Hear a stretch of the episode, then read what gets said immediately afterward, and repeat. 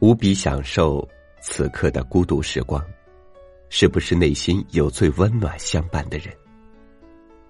岁月久远，内心总有那么一丝丝细腻柔软的记忆，在我们孤独无助的时候，常常回来，给我们希望，让我们从情感的麻木里一次次苏醒。与您分享史铁生的文章。第一次盼望，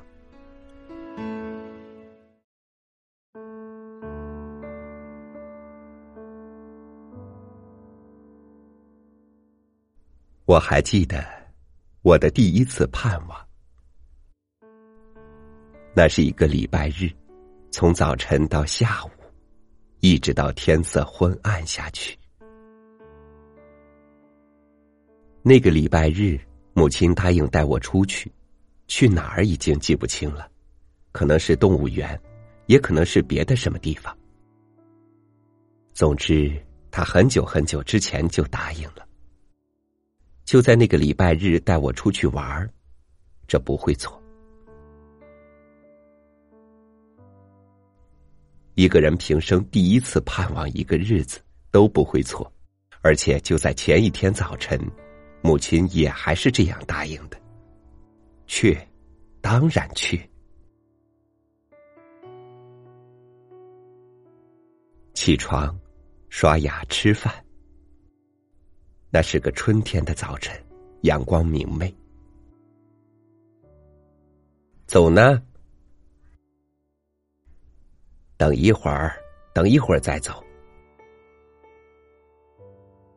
我跑出去，站在街门口。等一会儿，就等一会儿。我藏在大门后，藏了很久。我知道不会是那么简单的一会儿，我得不出声的多藏一会儿。母亲出来了，可我忘了吓唬她。她手里怎么提着菜篮？您说了要去的。等等，买完菜，买完菜就去。买完菜马上就去吗？嗯，这段时光不好挨。我蹲在土地上，用树枝拨弄着一个蚁穴。院子里就我一个孩子，没人跟我玩。我蹲在草丛里翻看一本画报，那是一本不知看了多少回的电影画报，那上面有一大堆比我大的女孩子。一个个都非常漂亮。我蹲在草丛里看他们，想象他们的家，想象他们此刻在干什么，想象他们的兄弟姐妹和他们的父母，想象他们的声音。母亲买菜回来，却又翻箱倒柜忙开了。走吧。您不是说买菜回来就走吗？好了好了，没看我正忙吗？真奇怪，该是我有理的事啊，不是吗？我不是一直在等着，母亲不是答应过我了吗？整个上午，我就跟在母亲腿底下，去嘛。走吧，走吧，怎么还不走啊？我就这样念念叨叨的追在母亲的腿底下，看她做完一件事又去做一件事。我还没有她的腿高，那两条不停顿的腿至今都在我眼前晃动，他们不停下来，他们好几次绊在我身上，我好几次差点脚在他们中间把他们碰倒。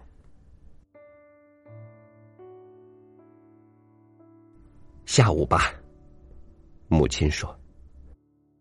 下午，睡醒午觉再去。去，母亲说。下午准去，但这次怨我，怨我自己，我把午觉睡过了头。醒来，我看见母亲在洗衣服，要是那时就走还不晚。我看看天，还不晚，还去吗？去。走吧。洗完衣服，这一次不能原谅。我不知道那堆衣服要洗多久，可是母亲应该知道。我蹲在她身边，看着她洗。我一声不吭，盼着。我想，我再不离开半步，再不把觉睡过头，我想衣服一洗完，我马上拉起他就走，绝不许他再耽搁。我看着盆里的衣服和盆外的衣服，我看着太阳，看着光线。我一声不吭，看着盆里揉动的衣服和绽开的泡沫。我感觉到周围的光线渐渐的暗下去，渐渐的凉下去，沉郁下去，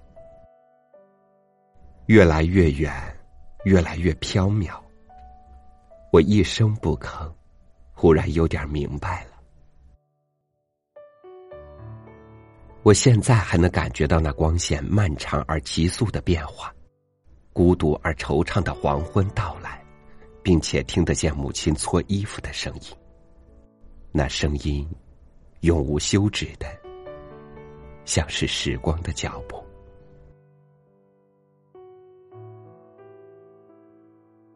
那个礼拜日，就在那天。母亲发现男孩蹲在那儿一动不动，发现他在哭，在不出声的流泪。我感觉到母亲惊慌的甩了甩手上的水，把我拉过去，拉进他的怀里。我听见母亲在说，一边抚摸着我的头，一边不停的说：“啊，对不起，啊，对不起。”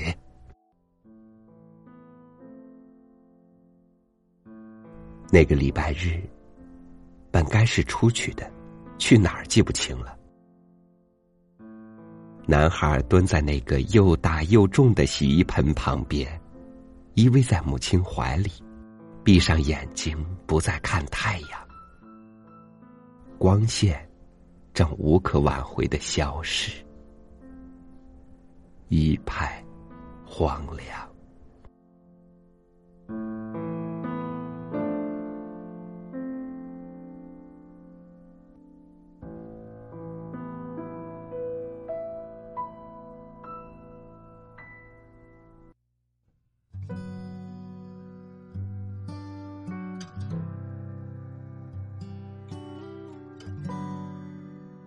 生活里有很多次的盼望，最终成了失望；也有很多失信得到了原谅。因为有些承诺最终没能兑现，或许能说明不够关爱，但不能说明不爱。更何况，这承诺的背后还担负着生活的重量。感谢您收听我的分享。欢迎您关注微信公众号“三六五读书”，收听更多主播音频。我是超宇，明天见。是否还在你口袋？带你往最遥远星体出发，所有烦恼都放下。你也一样会寂寞吗？执着的还相信童话，才能抵抗强大的无常吧？谁能解开通往幸福密码？失了远中，迷航没有灯塔，在这梦的船桨听到请回答。为了什么还没抵达？难过时候就骑上飞马，驰骋云端，将悲伤遗忘，做回从前。